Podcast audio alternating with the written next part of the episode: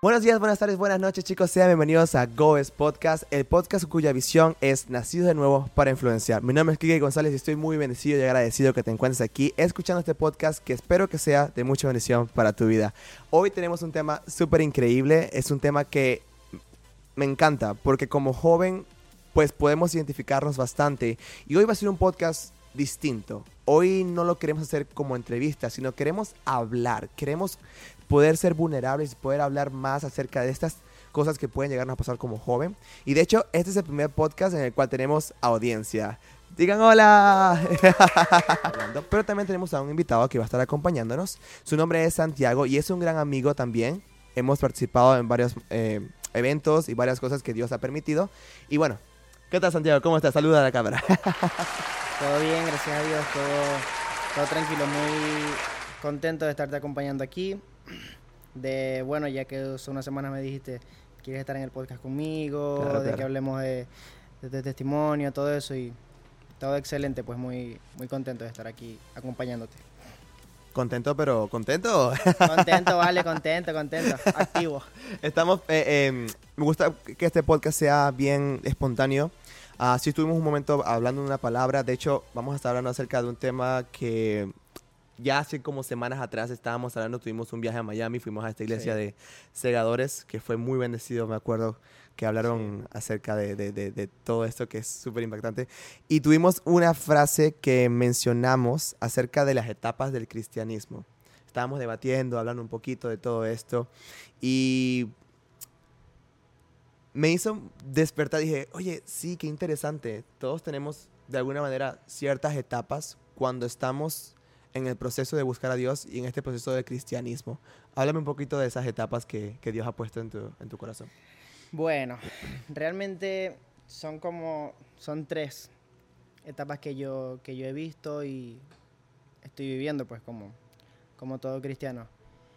Y la primera es como todos sabemos, el primer amor. Mm. Siempre es cuando nos convertimos, estamos con tanta pasión, estamos con tanto como que queremos más y más y más y más, pero es una etapa que también somos un poco inmaduros, somos mm. un poco incluso hasta, puede sonar cliché, pero somos hasta religiosos. Porque esa palabra ya está como que muy. Sí, sí, sí, todo el mundo, sí. No, o sea, no es religioso, no es religión, es amor, sí, sí. Pero en esa etapa creo que eso lo somos un poco también. Yo lo llegué a hacer. Mm. Yo, o sea, llegué a decir cosas que incluso yo me acuerdo ahorita y yo digo, ¿qué dije? ¿Qué dije? Pero yo creo que la primera es esa, es el primer amor. Incluso lo vemos en la palabra, pues, en la vida de los apóstoles, de los discípulos realmente. Que ellos comenzaron y empezaron con la pasión de todo el mundo cuando comenzaron a caminar con Jesús. Ellos iban a donde Él les mandaba, buscaban echar fuera demonios, aunque no los sacaran. Pero siempre buscaban hacer eso, pues. Y incluso Pedro tenía esposa y dejó a su esposa a un lado para seguir a Jesús. O sea, como dijo Jesús, el que deje familia, el que deje herencia, todas esas cosas, tendrá más. Entonces vemos que Pedro fue una de las personas que, hizo eso, igual que, Mateo y como muchas otras personas, incluso hasta ahora, que dejan todo por seguir a Cristo. Y ese es el primer amor. El primer amor es algo que de verdad es muy linda esa etapa de verdad es muy bonita, tenemos una pasión impresionante por el mm. Señor, queremos orar todo el tiempo, predicar todo el tiempo, leer todo el tiempo. queremos comernos al mundo y hablar a todo el mundo de Dios. ese, le hablamos a todo el mundo, a todo el mundo. Literal, a la persona que se nos cruce, le hablamos de Cristo. Mm. Siempre, vemos no sé cuántos predicadores, escuchamos no sé cuántos podcasts, siempre es así. Goes Podcast. Exacto, escúchenlo. En la primera, segunda y tercera etapa siempre. Pero hay una etapa que yo digo que es muy fuerte, mm. que es la segunda, que lo vemos igual con los discípulos, que podemos ver que cuando Cristo muere, ellos no saben qué hacer. Ellos quedaron como, como varados, por decir así. Mm. Ellos no, no, sabían absolutamente nada. Incluso muchos de nosotros lo hacemos, retrocedemos y nos vamos atrás y hacemos cosas que no estábamos haciendo ya y hacíamos antes de conocer a Jesús. Pedro se fue a pescar y se fue a pescar y arrastró a todo el mundo. Mm. Se arrastró a todos los demás, arrastró a Juan, arrastró a Santiago, arrastró a un poco de gente.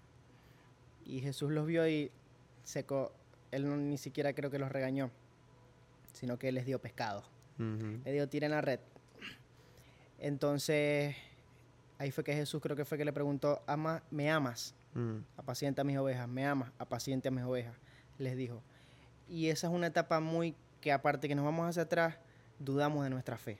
Sí, es la parte débil en donde Es muy débil. no estamos seguros realmente si, porque el, el podcast pasado estábamos hablando con Cristina acerca de la presión social y todo esto y que también puede llegar a pasar que en esa etapa pues estamos dudando si realmente queremos ser cristianos o no, si realmente eso que sentíamos dejó de existir por algo, porque a veces el primer amor es un sentimiento también que puede estar ocurriendo, Exacto. pero que después se convierte en nada, que no, no es una- ya no se convierte en un sentimiento, porque realmente Dios no es un sentimiento. Y cuando dejamos de sentir eso, pues llegamos a esa segunda etapa que tú dices, que fue Exacto. cuando, cuando, por ejemplo, cuando murió Jesús, que estaban en esos tres días oscuros en que no sabían qué iba a pasar.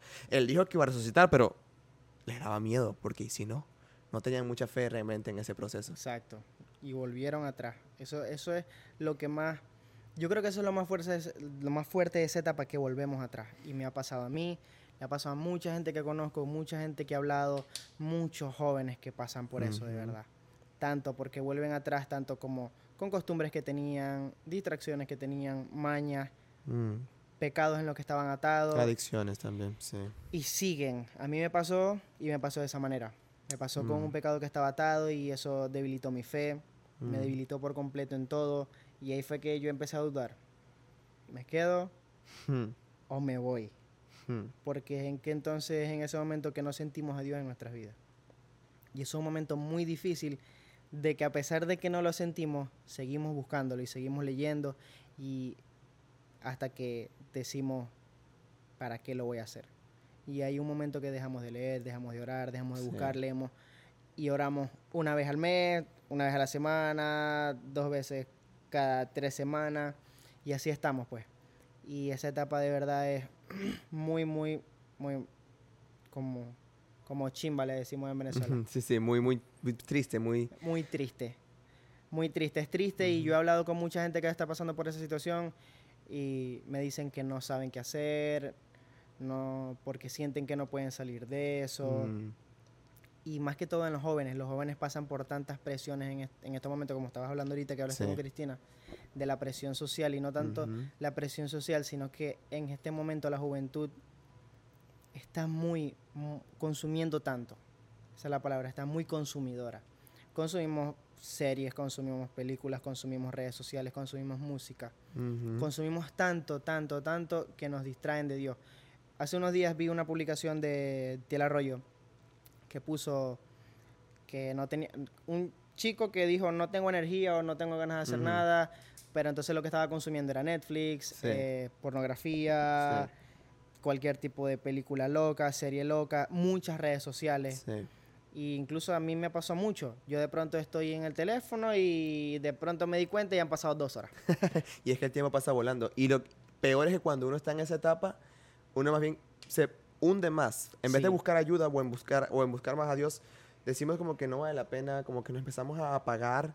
Y lo increíble es cuando uno más está en esa etapa es cuando menos quiere hacer cosas y más tiempo pierde en estas cosas, en consumir lo que estoy viendo, películas, series, porque es como que lo cómodo, ¿sabes? Solamente cuando tenés un día, Sí. un día pesado, un día triste, un día lluvioso, que, que no quieres salir, a veces te quedas acostado en la cama y estás ahí horas y horas y horas viendo películas, viendo cosas. ¿Por qué esas cosas no nos producen ese estancamiento? ¿O por qué, por qué cuando buscamos a Dios no pasa lo mismo que cuando buscamos a estas cosas en las, las series, las películas? ¿Por qué? ¿Por qué? Es que es, es- es demasiado loco. Lo que realmente importa, lo que realmente vale, uy, las horas pasan a veces lentas. Sí. Y estás como que, wow, me pasado 10 minutos y sentí que oré, oré 30 minutos. Porque no lo disfrutamos. Mm, Algo que no disfrutamos, el tiempo se pasa tan lento, tan aburrido, pero es porque no lo disfrutamos. A veces yo estoy Ujú. orando, por ejemplo, tengo una semana sin orar. Y yo digo, y el Señor me está inquietando, inquietando, inquieta, inquieta, inquieta. Y de pronto estoy solo en mi casa y me puse a adorar, a escuchar música, a orar y orar y orar. Y no me di cuenta y han pasado 50 minutos y yo pienso que no se pasaron 5. Sí. Pero Eso es porque volví a eso que me da. ¿Por qué es que no produce el mismo efecto? Es fácil, esto es ocio. ¿verdad? Realmente, pongámoslo así como el agua. Esto es agua viva, que es Jesús. Nos produce paz, nos produce tranquilidad, nos produce gozo, amor. Y esto es ocio, nos produce fatiga. Mm. O sea, nuestro cerebro no descansa, nos cuesta dormir. Porque no dormimos. Mira, es algo muy. Sobreestimulación del cerebro que cansa. Yo estaba hablando, estábamos hablando en esto, ya estábamos en un grupo de la iglesia y estábamos hablando de cuántas horas debemos dormir. Y ha- había uno de los muchachos que no sabía, y eso yo creo que es cultura general, que un- una persona debe dormir ocho horas. Eh, sí, lo más, lo más común. Y uno de los muchachos no sabía que él tenía que dormir ocho horas y él, dormía, él duerme normalmente como cinco, Oh. seis cuando mucho, Wow. cuatro. Wow. Pero es porque nuestro cerebro no está descansando nada, porque nos estamos metiendo en algo que es ocio día y día, día y día, día y día. TikTok, Instagram. Y yo he visto tantos memes que dicen y que es un triángulo. TikTok, Instagram, WhatsApp. Y es lo único que haces con el teléfono. Sí, y es, ese- y es que, ah, pero ¿qué hago cuando me salgo esta? Me paso para esta, me salgo esta, me paso para esta. Y a mí me ha pasado. A todos. Incluso, yo he hablado con mucha gente y yo, en el pecado que yo estuve atado fue en la pornografía, Mm. que es el, ese es el mayor enemigo de los jóvenes ahorita. Realmente, yo creo que es el mayor enemigo. El acceso tan fácil que está en internet. Exacto, y yo en los dispositivos móviles. cuando estaba tan atado a eso, yo buscaba la manera de salir. Yo Mm. vi gente hablando de eso, pastores, estudios, psicólogos incluso. Y yo aprendí bastante de, de eso, pues aprendí muchísimo de, de esa adicción, porque es una adicción, incluso creo que causa el mismo efecto que causa la cocaína en el cerebro. Mm. Es lo mismo en, en- en tu cerebro, pues, neuralmente. Sí, químicamente en ese ajá. Y mm, normalmente nosotros cuando caemos, nosotros no caemos por, porque, ay, sí, hoy, en este momento tuve ganas y lo hice. Mm. No, eso viene ya desde días y días y días y días y días. Viendo redes sociales, yo estoy viendo Sí. redes sociales. Sí, Ya yo sé cómo controlar mi robot. sí. Yo lo tengo absolutamente controlado y se me descontrola y yo borro la aplicación. La borro y estoy como tres semanas sin la aplicación y cuando vuelvo ya está mejor. Pero por ejemplo, yo estoy, e- no sé, ¿Por robot te refieres al algoritmo? el Ah, algoritmo, ok, ok. exacto. Me sale, no sé, me está saliendo siempre TikTok de, ¿qué te puedo decir? Este, pastores hablando, me sale JH por ahí Ajá. con su que bendición. Qué bendición. Exacto. Entonces viene, pan, y me sale un TikTok, un tren de una tipa bailando. Mm, mm. Con lo menos ropa que puede salir. Sí, la, eh, eh, eh, la tentación llegando así de la nada. Llega y llega, y de pronto nos quedamos, y de ahí venimos y pasamos al perfil, hacemos, deslizamos, Mm, ra, pasamos al perfil. En- estamos hablando de TikTok, pasamos a Instagram, dijimos, vamos a meter en el Instagram. Y cuando vemos en el Instagram hay un link. Mm, mm.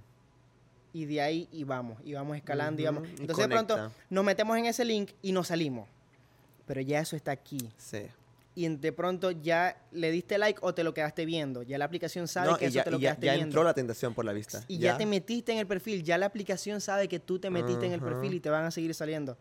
Y te salen y te salen. Entonces una cosa te lleva a la otra. Y así estás. O sea, uno no cae en esas situaciones es por eso. De la nada, no. Pero claro. entonces, ¿qué pasa? ¿Por qué llegamos a este tema? Porque es que el detalle es que nos quedamos callados. Nos quedamos callados. Yo he podido superar y pelear contra eso y ganar. Mm, Es porque yo lo he hablado. mm, Pero es porque es demasiado vergonzoso hablar de algo que te está pasando cuando en el primer amor eras lo más espiritual del mundo. Es mm. como predicó Sinaí hace unos días en la iglesia a la que tú vas. Es lo mismo, nos, da, nos las damos de espirituales, Sí, nos sí. las damos de que somos David contra Goliat. Y estamos siendo es Elías contra, contra esta tipa que lo quería matar. no me acuerdo su nombre. Pero eso somos en ese momento, o sea, estamos tirados en una cueva, no queremos salir, le decimos al Señor, mátame. Mm. Eso es lo que le decimos al Señor. Y En vez de buscar ayuda, en vez de hablar, pues decimos, Señor, no Exacto. merezco nada ya. Y, y más bien nos alejamos. nos alejamos porque es- es que es la vergüenza que Mm. tenemos. Nosotros tenemos tanta vergüenza en esa etapa, Mm. pero es porque nos las dimos demasiado de espirituales en, en- en la primera etapa del cristianismo. Sí, y nos sentimos hipócritas. Porque si tanto predicaba, si tanto estaba enamorado, si tanto le servía, si tanto estaba con él, y Exacto. ahora que caigo, ¿quién soy yo? Soy es un que- desastre. Yo escucho mucho un predicador que es muy criticado, él es demasiado criticado, él es un, él es ¿Quién Yo será? creo que él es ¿Quién uno de será? los tres pastores más criticados en el mundo.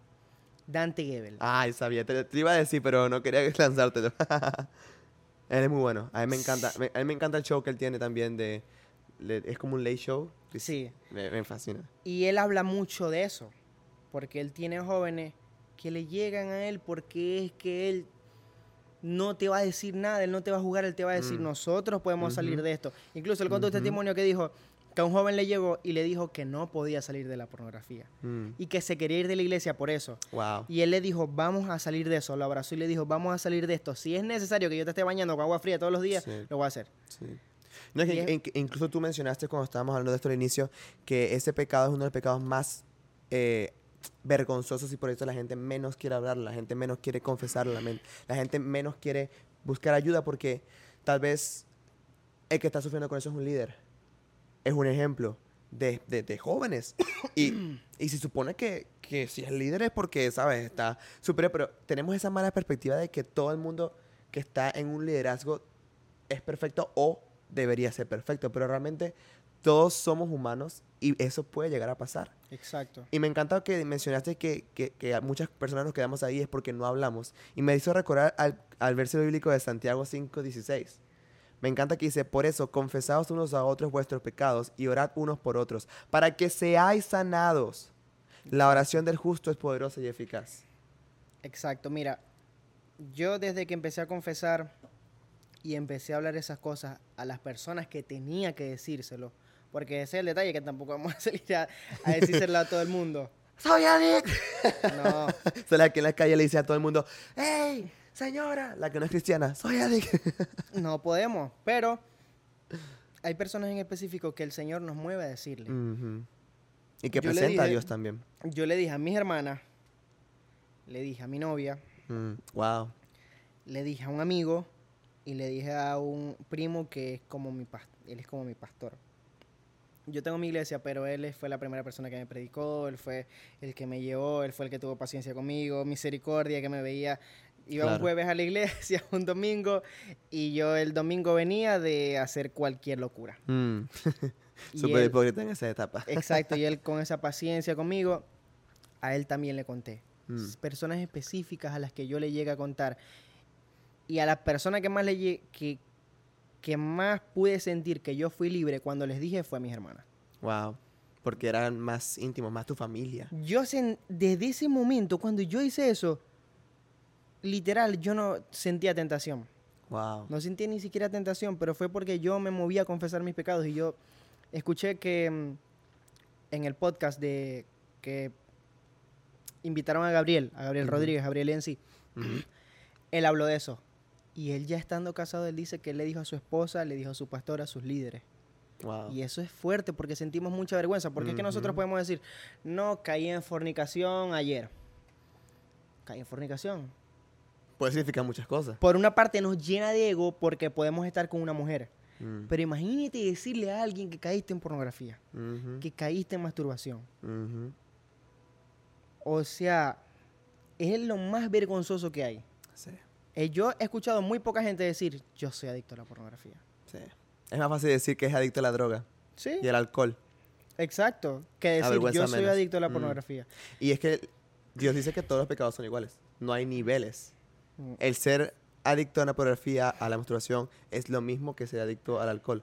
Entonces, deberíamos tener la valentía también de poder confesar esto primeramente a Dios también. Porque a veces puede ser un poco difícil a la familia o a esas, pero como dice el versículo de Santiago, hay que confesar y buscar esto para que ellos puedan orar por nosotros y ayudarnos para poder ser Porque es que solos no podemos. La Biblia dice que Jesús dijo, cuando él vio a los cinco mil, cuando les dio comida, Mm, él se contristó porque eran pastores sin ovejas.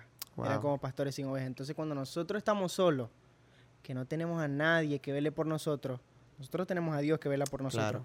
Pero nosotros en relaciones carnalmente no tenemos. Creo que es un proverbio que dice que mejor son dos que uno porque si Ujú, caerá, el otro lo levantará. Exacto. ¿Me entiendes? Entonces, no tenemos a nadie, nos quedamos callados, sufrimos en eso, pero es por las secuelas que traemos de nuestra religiosidad. Mm, Porque fuimos juzgones, fuimos señaladores. Mm. Dijimos, este está en esto, este Mm. escucha esta música, este escucha aquello. Yo fui ese. mm, Yo fui ese. No, que ese escucha eso, que ese escucha lo otro. Ese no Eso. es cristiano. Eso no es de Dios. Porque esa es la palabra favorita de, Del religioso. de la gente. Sí, sí. Yo le digo el evangélico. Wow. Eso no es de Dios. Qué rudo. Esa es la palabra favorita de ellos. O de nosotros, porque yo también lo llegué a decir. Sí, sí, sí. Pero entonces cuando estamos en nuestro pecado, cuando estamos en nuestra, no sé, cochinada, no queremos decir nada porque nosotros fuimos ese que juzgó. Claro. Y tenemos miedo que nos juzguen. Y así como la Biblia dice, wow. con la vara que midáis seréis medidos. Wow. Es muy cierto. Porque es que es, es- es que es demasiado cierto. Porque cuando tú entras a un lugar y te sientes incómodo contigo mismo, tal vez ese día tú pusiste una camisa que, que no te sientes cómodo, que no está súper bien. Y te, te sientes incómodo porque piensas en que la gente te está juzgando y capaz ni lo están haciendo. Nadie. Pero estás pensando en eso porque eras tú el que hacía lo mismo en una fiesta pasada a un chico que fue con una pare- camisa parecida. Mira, y es muy loco porque el que es inmundo, todo lo ve inmundo. Mm, wow. Todo lo ve inmundo. Todo, todo, todo. Y ahora que yo estoy, gracias al Señor, saliendo de esa etapa, no he salido, pero ya puedo decir que estoy, no sé, a dos pasos, podría decir. estás Pero más es- cerca. Pero es porque he aprendido a obedecer a Dios. Es importante. He aprendido a obedece- a obedecer a Dios. ¿Por qué los discípulos salieron de esa etapa? Porque obedecieron lo que Jesús les dijo. Mm, Quédense aquí hasta que venga la promesa sobre ustedes. Cuando ellos escucharon la voz de Jesús y, la, y pusieron a marchar lo que Él les dijo, ya. mm, Ellos empezaron a, empe- a salir de eso. wow. Cuando vino la promesa sobre ellos, es que pasa lo que pasó en Hechos. Y empiezan los Hechos de los Apóstoles. Y empiezan las cartas de Pablo. Mm, Y empiezan las, las cartas de Pedro, de Juan, de Santiago. Empieza todo. Pero es porque obedecen la voz de Dios. Yo empecé a escuchar la voz de Dios. Y la empecé a hacer. Empecé a hacer lo que él me decía. Por muy significante, insignificante que me pareciera. Yo lo hacía. O lo hago todavía. Incluso, yo lo voy a contar porque es algo que es normal, pues. O sea, eso no hay ningún problema. Pero eh, la primera persona que se convirtió en mi familia fue mi papá. Pero mi papá era una persona que era de un temperamento muy, muy fuerte. ok. Y nosotros fuimos, fuimos como maltratados psicológicamente Ah, de niños, mis hermanas y yo. Fácil, y yo que jugaba béisbol. mm, yo- vamos a tocar cuando, ese tema. cuando a mí me iba mal, yo no me quería montar en el carro. Wow. Porque yo decía, me van a matar.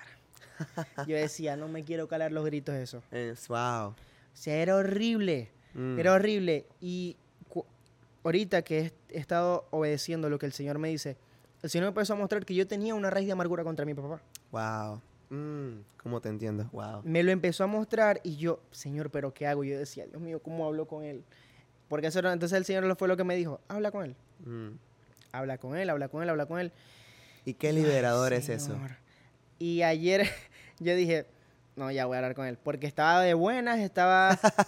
Yo estaba. Yo, Fuiste no- inteligente y no mi el momento adecuado, ¿no? No, mi así? papá. Yo estaba de buenas. Ah, ok. Bueno, igual, momento dedicado. Y yo, voy a hablar con él. Y me puse a hablar con él y fue muy liberador por parte de los dos. Bastante. Pero es porque empezamos a hacer lo que él nos está diciendo. Si no lo Mm. hacemos, no podemos ser libres. Mm, Tenemos un padre. ¿Y cómo, a- cómo empezamos a caminar en el favor de Dios sí. si no escuchamos lo que él nos está diciendo? Y lo que más me impresiona, y lo, lo- ya lo agarré, ya mencionaste varias cosas. Primero que es importante hablarlo, confesarlo, buscar ayuda. Pero lo más importante que tocaste fue que te sentiste libre de adicción porque le dijiste a tus hermanas. Te sentiste libre porque hablaste con tus padres. Qué liberador y qué tan importante es el trabajo en familia y el crecer en familia. Exacto. El hablar estas cosas con tu familia. Porque usualmente las primeras personas que uno busca son los amigos. Uno dice, no, es que mi amigo me entiende.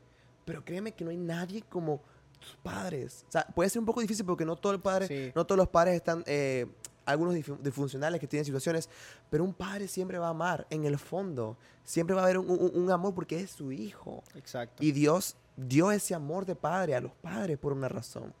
No es que sea fácil siempre hablar, pero lo que dijiste, esperaste el momento indicado. Han pasado muchos años, muchísimos años desde que te has sentido así, que te has sentido que, bueno, que, que, que, que identificaste que airoso y lo otro, pero esperaste el momento adecuado, meditaste, maduraste, buscaste ayuda de Dios.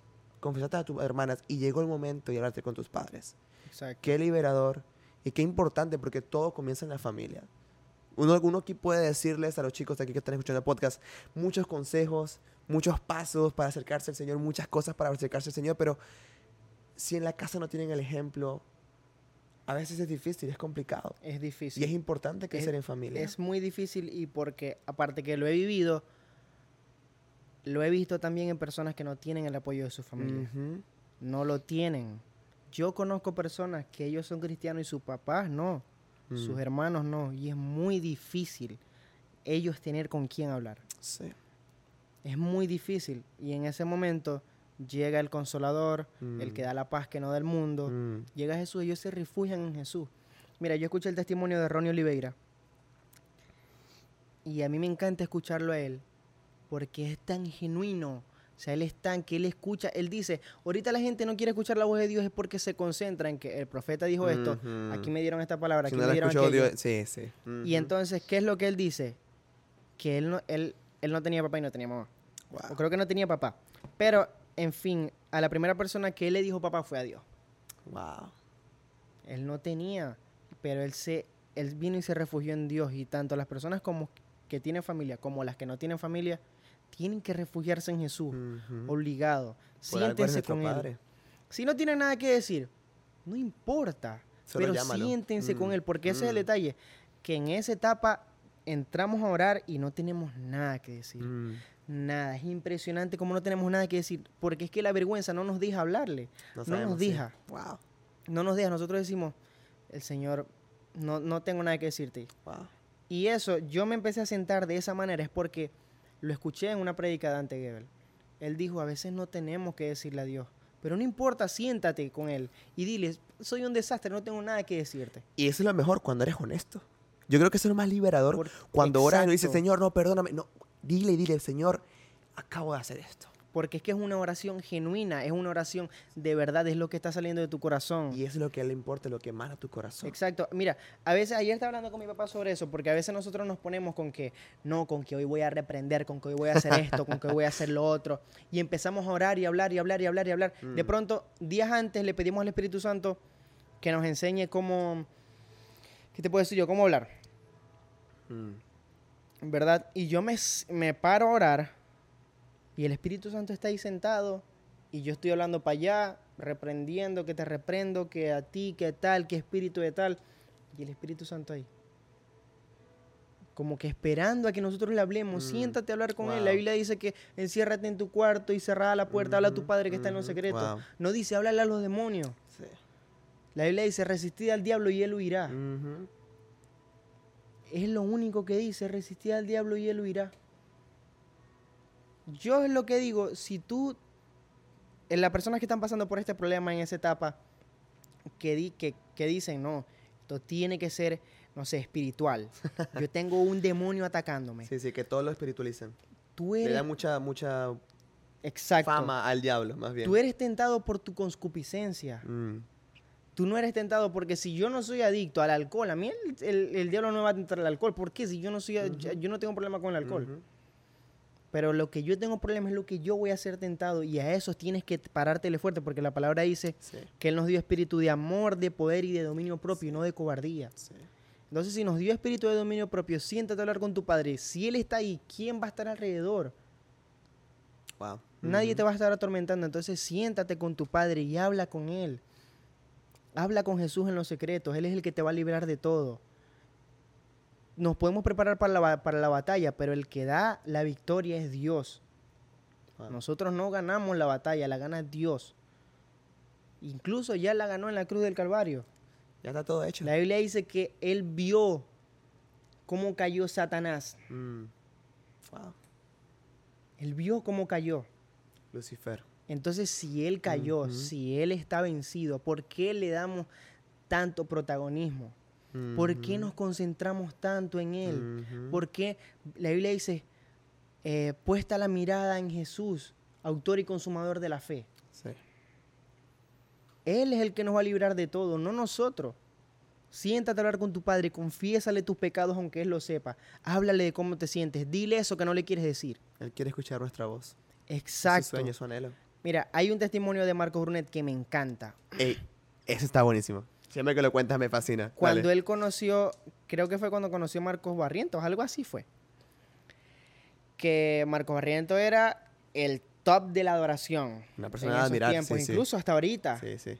Pero en esos tiempos todos lo, lo admiraban, incluso él mismo. Y él como que lo conoció y Marcos Barrientos lo invitó a comer. Mm. Le dijo que sí, fueron a comer. Y estando en la cita que ellos estaban teniendo, el Señor le habló a Marcos Brunet y le dijo, quiero tener una cita contigo ya mismo. Wow. Él tengo entendido que se levantó, le dijo, perdóname, pero me tengo que ir. Dejó a, literal su ídolo ahí. A la persona que él admiraba, por decir así, Sí, para sí, que no sí, digamos ídolo. No, no, por eso. Ujú. La persona que él admiraba se levantó y él dice que se sentó en la habitación y Dios no le dijo nada ni él le dijo nada. Se quedaron en silencio. En la presencia. Wow. Ya, eso fue todo. Wow. Es la obediencia con la que nosotros vamos hacia Dios. No es con palabras vanas, no es con palabras vacías, como Mm, hacían los mm, judíos, mm, que se ponían a orar. Eh, eh, Es fácil, Jesús dio los dos ejemplos. Repeticiones, rezos y tal, un montón de cosas sin sentido. Jesús dio los dos ejemplos. Este vino y empezó a orar en la esquina y empezó a decir, Señor, que gracias porque yo no soy como los pecadores, que yo no soy como esto, que yo no soy como aquello. Oraciones, tú sabes. Y llegó otro que se empezó a dar en el pecho y decía, ah, se empezó a dar y decía, Señor, sea propicio de mí, sea propicio de mí, sea propicio de mí. Wow. Y Jesús dijo, ¿quién creen que salió más justificado? Wow.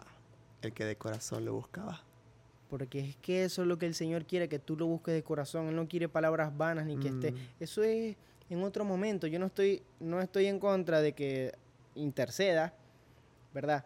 Pero concéntrate en crecer primero. Mm. Concéntrate en crecer en tu relación con Dios. Concéntrate en conocerlo como tu Padre, como lo Sí. que Él es. Así es. Lo, busca el abrazo de Él. Imagínate que te abrace Dios. Mm, Sería lo más hermoso. Es lo más hermoso. Y entonces, ¿por qué no buscamos eso y buscamos otras cosas? Sí. Porque nos callamos. Mm. Y entonces cuando vamos a orar, queremos orar con palabras Repetidas que- hemos escuchado. Entonces, si no quieres orar, siéntate aunque sea y dile, Padre, no tengo nada que decir, soy un desastre, ayúdame porque no puedo. Y te sientas y ya, y, deja, en Él. deja que Él Mm. consuma lo que hay en ti. Wow. Entonces, ese es el detalle, que cuando empezamos a obedecer la voz de Dios, cuando nos empezamos a sentar con Él, cuando empezamos a aprender de Él, a madurar, no empezamos a consumir leche ya, Mm. sino que podemos empezar a consumir alimentos sólidos. Como les dijo Pablo, les quería dar alimento sólido, pero no pude, les tuve que seguir dando leche. Mm. Entonces ya hay un momento que pasamos como los apóstoles. Vino el Espíritu Santo sobre ellos. Se manifestó realmente en el, en el, en el Pentecostés. Wow. Y ellos empezaron a hacer de las suyas prácticamente. Y ya Dios empezó a moverse. Y Dios empezó a moverse. Obviamente, eso no, no quiere decir, cuando estamos en esa etapa, que ya todo pasó, ¿no? No, no, obviamente. Sino pero ya, que- ya sería la, la- la etapa 2 que estabas mencionando. Sino que aunque sea, ya estamos edificados en la roca. Y ahí es que se ve si somos la semilla que dio fruto o la semilla que se estancó. Wow. Sí, que se fue para otro ¿Fuimos la terreno. que se estancó o vamos a ser la que dio fruto? Entonces, ellos dieron fruto. ¿Nos ¿Vamos a dar fruto nosotros? Tenemos que tener paciencia y confiar en Él. Confiar y obedecer es lo más importante. Obedecer. Cuando empezaron, hicieron el, creo que se, se le dice consenso, ¿cierto? Ok, sí, sí. Se le dice así, Cuando, ¿cierto? cuando hacen un censo de buscar, de contar a las personas. y No, cuando hicieron lo de lo que ellos querían. Ver qué era lo que se les iba a, a prohibir a los gentiles. Porque les estaban diciendo que se tenían que circuncidar, que se tenían que hacer eso. Entonces ellos hicieron como una reunión, los judíos con los apóstoles, a ver qué era lo que iban a hacer. Entonces, ¿cómo salió nuestra, nosotros como gentiles, cómo ellos se dieron cuenta que era lo que nos iban a prohibir? Porque la Biblia dice, y el Espíritu Santo estuvo de acuerdo.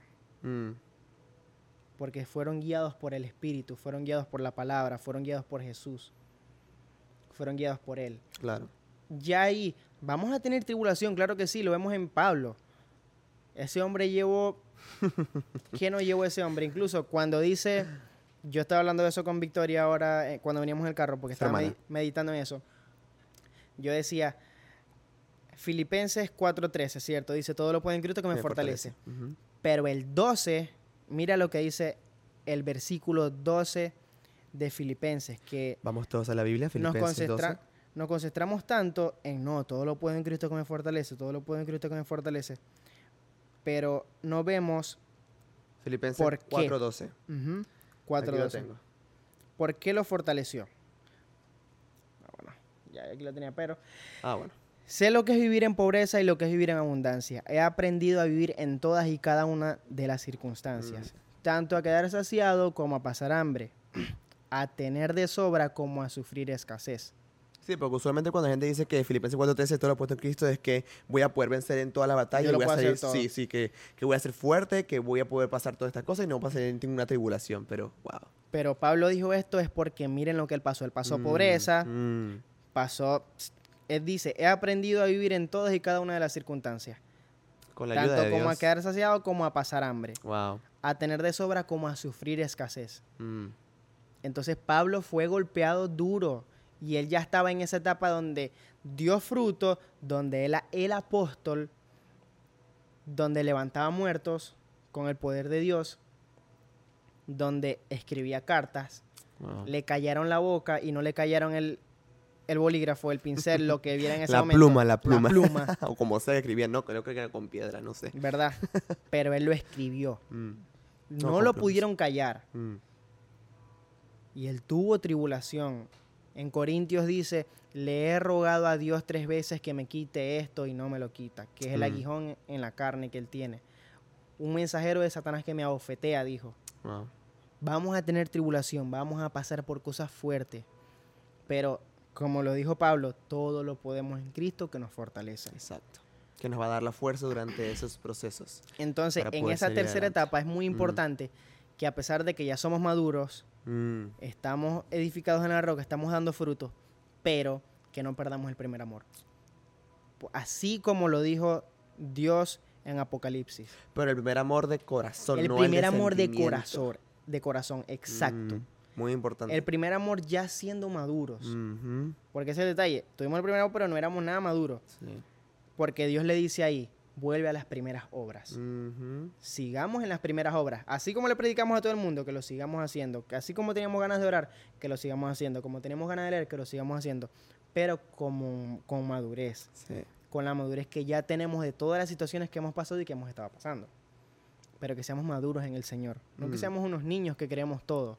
Mm. Porque ese es el detalle. Eso es lo que pasa también en la primera etapa. Que una lámpara todo. quieren. Una lámpara que les dé todo. Dicen, no, es que Dios tiene que cumplir eso para mí. Es el Cuando detalle. tiene otros planes. Mira, yo he hablado con, con Sinaí de esas cosas, que yo digo, yo le he dicho, nosotros hemos tanto creído en las cosas que nos dice cualquier persona Mm. en el Evangelio, Mm, que no nos damos cuenta que la palabra la tenemos ahí, ¿verdad? Y nos está diciendo todo lo contrario. sí.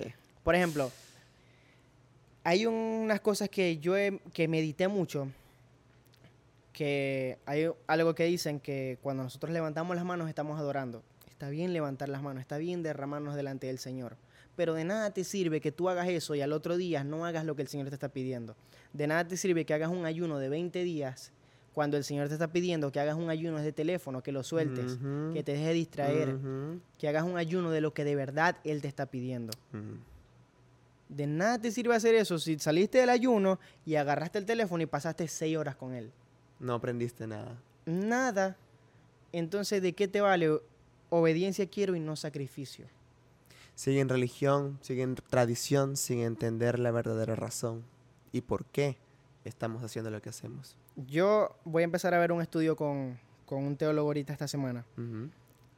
Y yo vi un en vivo con él que él estaba diciendo, porque este mes de junio tú sabes que es el Pride y todo Sí, eso. sí. Entonces, él, yo como que están haciendo en vivo, él con otras personas, Ok. este, están haciendo en vivo el mes de junio contra eso. Y yo no voy a vivir eso. Entonces él estaba hablando con una señora, no me acuerdo cómo se llama ella, yo sé que es especialista en esas cosas también, que le dijo, cuando estés discutiendo con una persona de esas, que te esté llevando la contraria todo el tiempo, pregúntale cómo llegaste a esa conclusión. Entonces yo creo que esa pregunta también tenemos que hacernos nosotros mismos. Cuando nos dicen Wow. algo, Qué importante. ir a la palabra y cómo llegamos nosotros a esta conclusión. Sí. cómo nosotros llegamos a lo que estamos pensando. Somos títeres, somos loros, porque eso, eso es el detalle, que somos loros. Mm, Repetimos lo que otro mm. dijo. Yo, yo vi el otro día, ¿sabes? Esos memes que ponen así. Yo vi una persona que decía, yo dándome cuenta que me convertí en lo que tanto criticaba. Mi abuela creía todo lo que ponían en Facebook, pero ahora yo estoy creyendo todo lo que ponen en TikTok. Literalmente estamos creyendo también todo, o sea, no, no solamente lo que dicen los pastores que no están bien informados o aquellas personas que están dando conferencias o cosas sin un basamento bíblico, pero también las noticias. O sea, yo he visto, por ejemplo, otro día vi una noticia de que Facebook estaba en contra de los cristianos y que estaban atacando al contenido cristiano y todo eso, y yo me quedé como que, ¿cómo? Y me asusté por un momento y hasta lo, hasta lo compartí en mis redes, dije, no puede ser el otro, y después dije, ya va. ¿Qué fuentes me están mostrando esto? Exacto. Inmediatamente borré el video y me puse a investigar. Empecé a buscar desde Facebook, empecé a, a a a contactar a mis, a mis contactos dentro de Facebook y me dijeron que no, que eso no era así. Que fue más bien que colocaron una palabra que estaba baneada, que es la palabra muerte. Claro. Entonces, como la persona colocó, Dios murió para que tú vivas. Entonces, la, puerta, la, la palabra muerte, que la eliminaron, pues, la, la toman como prohibida. Por temas, pues, quieren evitar que la gente siga suicidándose y todo eso en Facebook. O por presión de ese tipo, de bullying online.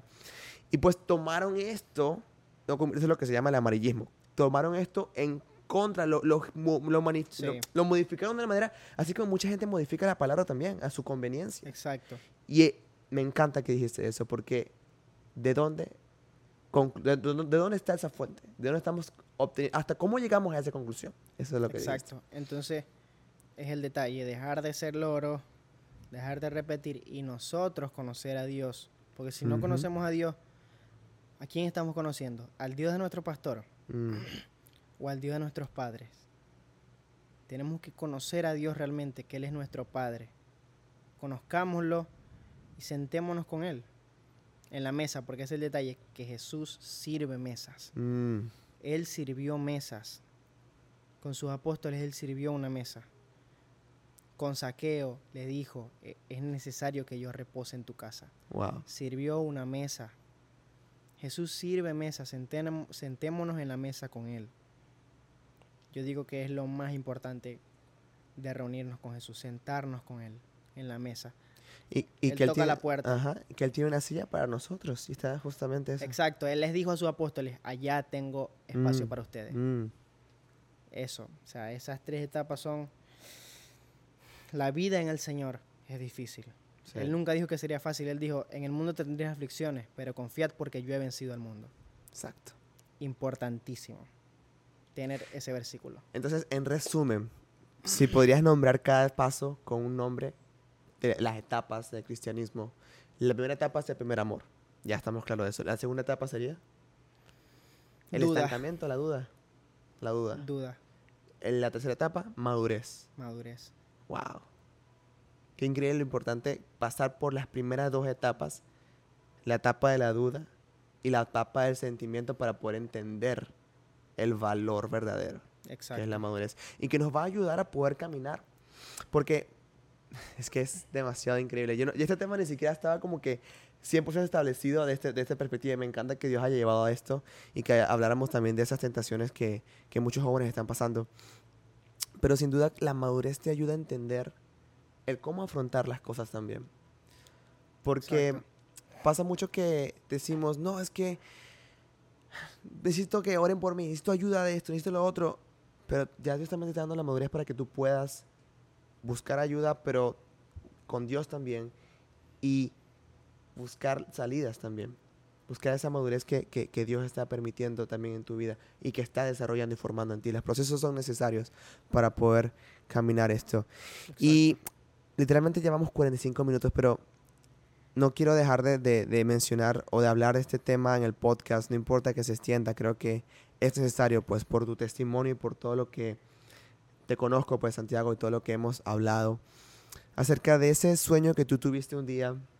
Mencionaste al principio que jugabas partidos de béisbol y no te querías ir porque estabas muy airoso, estabas muy pasando por ese proceso, pero tu sueño era ser un beisbolista o inclusive puede que sea todavía en un futuro lejano o mediano, ser un beisbolista y, y- y eres bueno, practicaste eso toda tu infancia. Pero ¿por qué? ¿Qué pasó que dio una vuelta 360 en, en tu vida? ¿Qué fue eh, eso que, que Dios te dijo? ¿Por qué ese sueño ya no es primordial? Bueno, yo difiero cuando hablan de cosas de sueños, que lo he escuchado mucho, yo difiero mucho. ¿Ok? Yo soy una persona que difiero demasiado en el tema de del soñar, ¿Ok? del ser soñador. Porque yo tuve esa experiencia de que el sueño que yo quería no era el sueño de Dios, Mm, no era el sueño de Dios para mi vida. Mira, yo empecé a entrenar, yo obviamente empecé a jugar muy de niño, pero yo empecé a entrenar a- para buscar ser profesional a los 12 años. Y yo por tres, a- tres años fui el consentido. El consentido de mi agente, el consentido de mis entrenadores, el consentido incluso de la ciudad, del estado. Estaba entre los mejores, incluso del país. Pero a los 15 años que Dios me empezó a llamar, todo se vino abajo. mm, Todo, todo, Wow. absolutamente todo. Todo. Y yo seguí entrenando como por cuatro años más, hasta los 19 jugué. Hasta los 20 creo. Hasta los 19. Empecé in- intente, intente, intente, intente. Yo iba contra la corriente. mm, Y entrenaba y entrenaba y entrenaba. Y me lesionaba y me lesionaba y me lesionaba y me lesionaba. Porque yo era una galleta de soda. Me partía de nada. De nada. Cada lesión que tenía. Pero la lesión que me, me, me- me hundió fue una lesión que tuve en el brazo. En un nervio que un año estuve parado. Un año, un año sin, sin lanzar una pelota. Y eso pues daña mucho el, el, el- el performance. como Eso dañó. Mm, totalmente todo. wow. todo. Yo tardé, ¿qué? Dos años y medio en volver a ser quien yo era. Mm, En volver a agarrar físico, en volver a agarrar fuerza, velocidad, en volver a agarrar las skills que yo tenía. claro, las habilidades, claro. Exacto. Tardé año y medio hasta que empecé a escuchar un poco más al Señor. Mi primo, el que te dije, me predicaba y me hablaba. y tú nada, nada. Yo nada, nada, nada. Incluso yo ahora yo veo a las personas con tanta misericordia Wow, porque yo las veo como él me vio a mí, qué importante. como la persona que me predicó me vio a mí, Wow. porque era la persona que estaba en mi casa, estaba con estábamos mis hermanas y yo, Mm, porque mis papás estaban aquí y él llegaba a mi casa y yo estaba con una tipa, con una muchacha, estaba con alguien y él, ella se iba y hablaba conmigo. Hablaba Mm, conmigo, hablaba del mm. Señor, me invitaba a la iglesia los jueves porque no me gustaba para temprano los domingos. Obviamente, Esos sacrificios no los hacías exacto. todavía. exacto. Entonces empecé a escuchar del Señor, empecé a aprender de Él.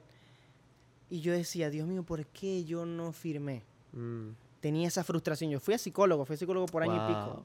¿Te llegaste a enojar con Dios por eso? Sí, yo incluso yo era, por decir algo escéptico, Mm, yo era medio ateo, Wow. pero era la frustración y la rabia que yo tenía en- porque yo trabajé tanto. O sea, yo no hay nadie en la vida que yo pueda decir, no, este no, no le echó ganas. No. Yo hice todo lo que estaba a la disposición. Yo entrenaba con lo que podía, yo hacía lo que podía. Y nada. De verdad, o sea, hasta que mi primo me dijo, él me preguntó, me dijo, porque yo estaba claro que yo era tremendo loco. Eso sí, tremendo loco. Y él me dijo, imagínate que a ti te hubieran dado de dinero lo que proyectabas. ¿Qué sería de tu vida ahorita? ¿Qué sería de la vida de tu familia? ¿Estarían bien con ese dinero? Porque yo estaba tostado, fijo. O sea, yo capaz que hubiera hecho con ese dinero. Capaz que hubiera hecho con las cosas que me hubiera comprado. Capaz para qué hubiera gastado el dinero. Wow. Y yo entendí eso. Yo tuve paz en mi corazón porque el que me habló fue Dios. Mm, Años después, ya yo soy cristiano, empiezo a ir a la iglesia, empiezo a servir, todavía estoy jugando, intentando aunque sea jugar con una universidad aquí, hasta que sentí que el Señor me dijo, no, esto no es lo que yo tengo para ti. Wow, o sea que aún así seguiste intentándolo. Sí. no entendías que Dios estaba... Wow. Y dije, me retiro. Hablé con mis papás, dije, me retiro. No quiero jugar más. Wow. No quiero buscar más. Dije, voy a dedicarme al Señor y lo que Él tenga para mí, pues. Mm, sea, hay mucha gente difiere con eso. Porque dice que tú tienes que soñar. Claro que tienes que soñar. Claro que tienes que tener metas. Claro que tienes que tener claro. algún tipo de enfoque y meta. Pero, No, pero concéntrate que sea el sueño del Señor. Porque dice la gente, no, que José era el soñador, que José era tal. Mm. Pero es que los sueños de José no eran de José. Los sueños de José eran de Dios. O es que José se paró un día y dijo, yo quiero pasar por encima de toda mi familia. no, porque él no era el primogénito. Claro. En la tradición sí. judía era que el primogénito era el, el que tal, por decir así. Y él no se, no se paró un día a decir eso. No, fueron los sueños que Dios puso en él. Wow. No fueron los sueños que él quiso, no, fueron, no fue lo que él quiso. Sino lo que Dios quiso para su vida. ¿O es que Pablo quiso dejar de ser perseguidor de, los cristianos? Sí. No. Él estaba ciego, él tenía el velo. Él estaba ahí, o es que Mateo quería dejar de ser cobrador de impuestos. Fue No. cuando Jesús lo llamó. Tampoco. Wow. Pero los sueños que da Jesús Son los mejores. son los de él, de más nadie. Lo increíble es que lo que en un principio pensabas que era tal vez un obstáculo o algo que provocó odio hacia Dios, se convirtió más bien en una salvación, en amor, en una demostración de amor de Dios hacia tu vida. Que a pesar de que no lo veías en ese momento, pues Dios te empezó a demostrar por medio de otras personas, porque Él estaba constantemente colocando a tu primo, hey, hey, predicándote. Así es Dios. Por más que te alejes, por más de que las situaciones se pongan difíciles, por más que peques, por más que estés en contra, como dijiste tú, que llegaste a ser cateo, porque no creo que realmente no eras ateo, estabas, era más- ateo, estabas era enojado con algo Dios. escéptico. Sí, escéptico. Igual Dios seguía tocando la puerta y buscándote siempre. y viendo por ti. Y seguramente el día de hoy aquí hay un joven que está escuchando este, este podcast, joven, adulto, que capaz Dios está colocando este podcast en tu vida, tocando la puerta nuevamente, para que te preguntes, ¿estás realmente buscando lo que Dios sueña para ti? Porque tal vez te has enojado o no has podido lograr las cosas que sueñas, no has podido obtener lo que deseabas y anhelabas, pero te has preguntado realmente lo que Dios tiene para ti. Y este versículo es muy cliché, pero me encanta. Jeremías 29:11. Creo que es un versículo que muchos cristianos no, no sabemos, pero es que es tan cierto. Porque Dios dice que Él sabe muy bien los planes para nosotros. Sí. Planes de bien y no de calamidad No, a fin de darnos un futuro y una esperanza. Y hoy, Santiago, puedo ver, porque yo personalmente te admiro, siempre que hablamos, ese, siempre admiro la madurez que Dios ha puesto en tu vida, porque tuviste que pasar por todos esos procesos, que fueron difíciles, pero que Dios sabe el futuro y te da una esperanza. Y ahora aún no has contado lo que haces hoy en día, te estás preparando para algo que Dios ha puesto en tu corazón, que es tan grande, tan increíble, que yo, no, no voy a decir la palabra puesto, pero que yo confío de que Dios va a hacer algo grande en tu vida y que Amén. sin duda va a ser muy hermoso. Vas, vas, no sé si quieres decirlo o es algo secreto todavía. No, todavía estamos trabajando en eso. Está, está- en secreto, está en secreto, pero me encanta porque Dios trabajando en secreto en tu vida. Y bueno, eh, nada, nos entendemos un poquito, pero quiero que, que- que los jóvenes de hoy que estén escuchando este podcast sepan lo importante que son los procesos, lo importante que es entender las tres etapas y lo importante que es llegar a la madurez por medio de los procesos. Exacto. Muy importante. David no llegó a ser rey de un día para otro. Pasó calamidad impresionante. mm, Impresionante. Y para esas personas que, jóvenes, adultos, que la mayoría son jóvenes, que están escuchando, hay un padre que murió por ustedes y los busca cada día. Amén. Amén. Y si no me creen, lean Oseas. Amén. Para que no nos extendamos más. Lean Oseas. Amén. Para que sepan que hay alguien que siempre está dispuesto a recibirlos con brazos abiertos y buscar que ustedes sean las mejores personas y lo mejor en él. Amén, amén. Y así es. Bueno chicos, muchísimas gracias. Eh, la verdad que este podcast ha sido muy poderoso y fue el Espíritu Santo moviéndose. Yo siento que, que Dios te, te, usó bastante, Santiago, por eso dejé que, que, Dios se moviera y dije, estoy recibiendo. Porque uno siempre aprende, siempre uno aprende, hablando, predicando y escuchando.